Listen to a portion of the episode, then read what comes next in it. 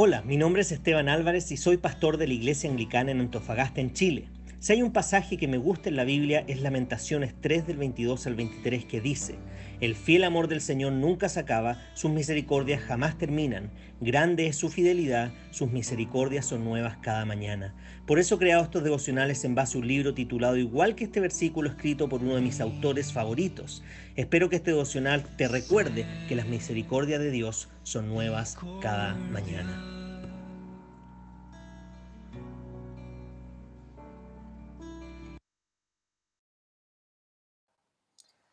Bien, y el título del devocional de esta mañana es el siguiente. La pereza tiene su raíz en el amor propio. Es quitarnos la responsabilidad optando por la comodidad en lugar de lo mejor. La gracia no es perezosa. Es difícil escucharlo. Queremos pensar que aplica para los demás, pero no para nosotros. Son malas noticias que necesitamos, pero nos gusta, pero no nos gusta considerar. Aquí está mientras el pecado viva dentro de nosotros tendremos que lidiar con la pereza.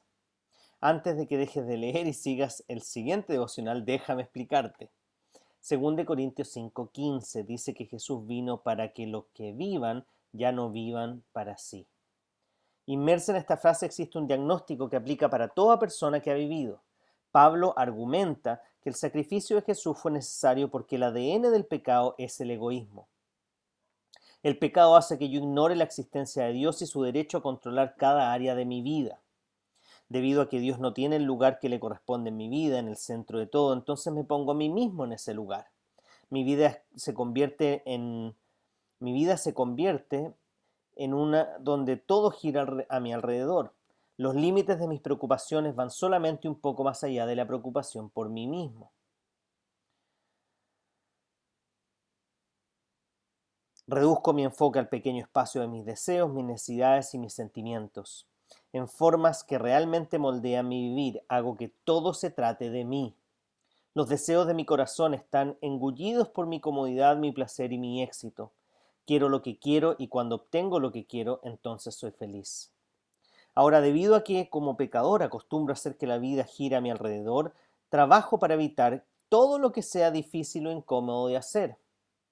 Acostumbro maldecir al trabajo duro, la necesidad de servir a los demás, el llamado a la perseverancia, la inescapable realidad del sufrimiento, la necesidad del trabajo diario, el llamado a comprometerme con el trabajo de un reino mayor que lo mío o la necesidad moral de utilizar mis dones para alguien más. Existen maneras en que el pecado provoca que evitemos el trabajo. Tiende a hacernos pensar que la buena vida es la vida libre de la necesidad de trabajo. Pero la verdad del asunto, es que fuimos creados para trabajar. Y no solo para el beneficio de nuestras vidas, sino en voluntaria y gozosa sumisión a aquel que nos creó. El trabajo no es una maldición, es nuestra identidad desde la creación. Una de las razones por la que fuimos puestos en la tierra es para cuidar el mundo físico que Dios había que Dios creó. Es verdad que el trabajo que, estamos llamados a hacer es sumisión a aquel que nos hizo ahora, es más difícil debido a que trabajamos en un mundo severamente disfuncional. Pero antes de la caída del mundo, Adán y Eva fueron instruidos a trabajar. Así que la pereza es otro argumento siempre presente de nuestra identidad, perdón, la pereza es otro argumento siempre presente de nuestra necesidad de la gracia hasta que la gracia haya completado su obra y tendremos la tendencia a ver el trabajo como una carga y no como un llamado y un gozo. Solo la gracia es capaz de transformar la gente perezosa en gente trabajadora para la gloria de Dios. Para ser animado y profundizar en este tema puedes leer los Génesis capítulo 1, 2 y 3. Solo me gustaría agregar, quizá ustedes han escuchado algunas personas eh, eh, que creen en la soberanía de Dios y enfatizan esta doctrina que es muy importante, pero cuando se ve la vida de estas personas, muchas veces pareciera de que como Dios hace todo, no tengo que hacer nada.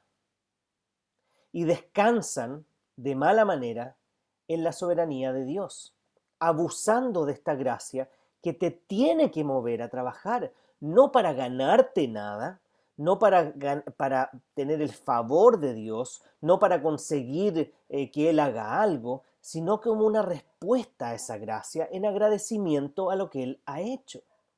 Generalmente porque nuestra experiencia del trabajo es en una naturaleza caída y en un mundo disfuncional y caído, tendemos a mirar el trabajo como una carga.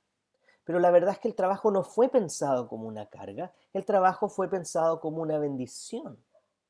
Ahora, el problema es que como estamos en un mundo caído, tendemos a irnos a dos polos. O convertimos el trabajo como nuestra fuente de identidad, lo que nos da sentido, o lo vemos como una maldición a lo cual tenemos que arrancar.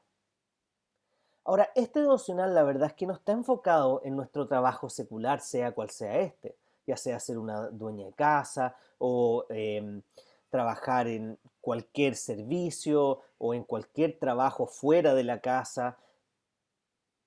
Aquí se está refiriendo al trabajo que Dios nos ha dado de hacer su voluntad, de cumplir su misión, de ejercer el dominio que Dios nos ha dado sobre la naturaleza, aunque esta hoy día por la naturaleza pecaminosa de nuestro corazón y de la creación caída, es más difícil de controlar, pero cuidarla, el llamado a cuidarla, también a, poner los dones que Dios nos dado al servicio.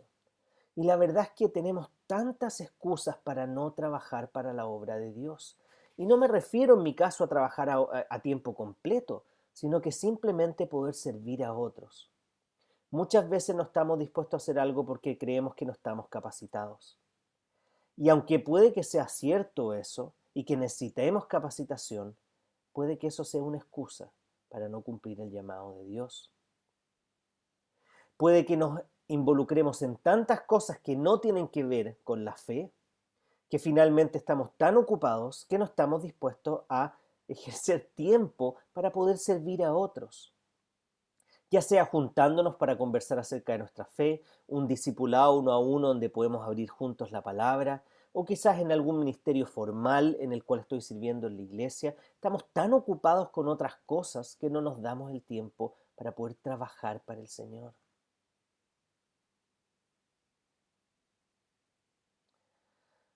Otra excusa que podemos usar es decir, es que yo no soy bueno para esto, cualquiera sea ese ministerio. No soy bueno para esto. Como si finalmente no pudiera hacer un esfuerzo por conocer este servicio y buscar hacerlo de la mejor manera. Lamentablemente, muchas veces encontramos el gozo en el trabajo secular, pero no encontramos el gozo y el contentamiento en trabajar para la obra de Dios. Y nos llenamos de excusas para no servir. O no tenemos tiempo, o no tenemos los talentos, o no estamos capacitados, o no tenemos las herramientas. Pero ¿cómo no estar dispuesto en agradecimiento a lo que Dios ha hecho? Hacer lo mejor que pueda en algún área de todas aquellas que hay tanta necesidad, tanto dentro como fuera de la iglesia. ¿Cómo no hay algo a lo cual Dios haga arder tu corazón para poder moverte a hacerlo?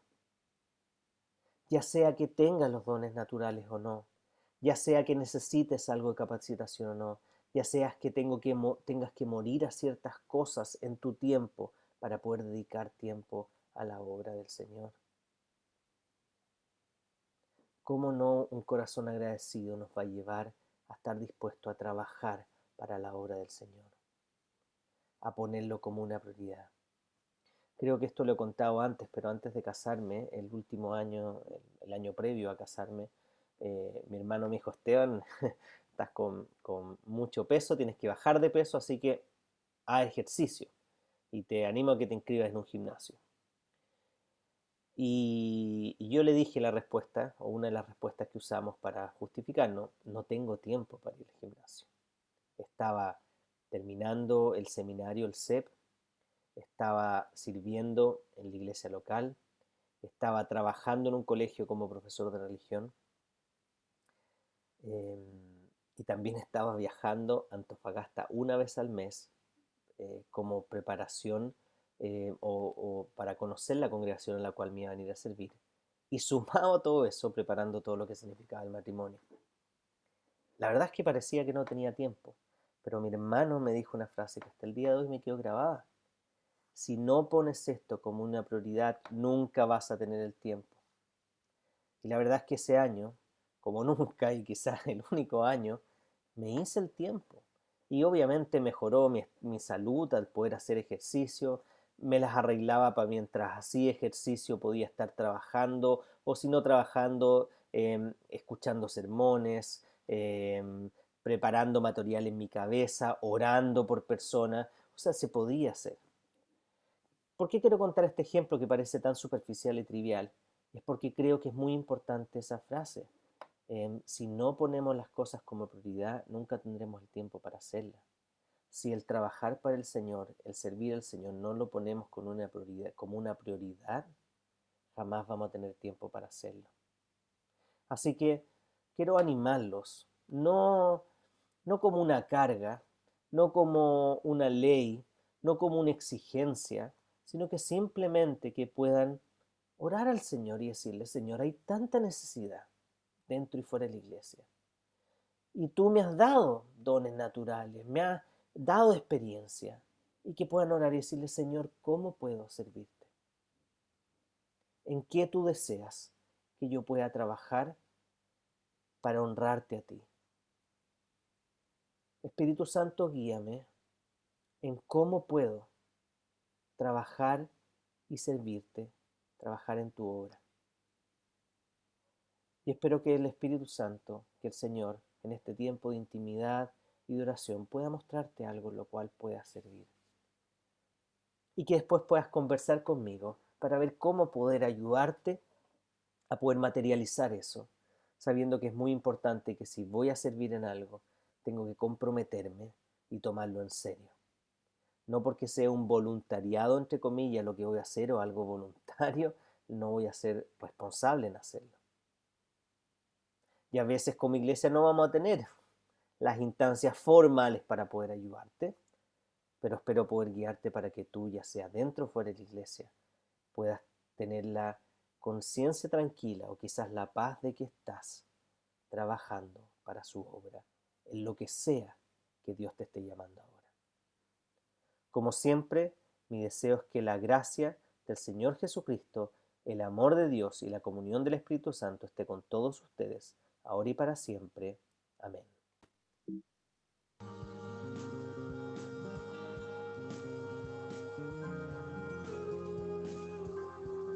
Si este devocional fue de bendición para ti, queremos animarte a que puedas compartirlo también con otras personas para que puedas bendecir su vida.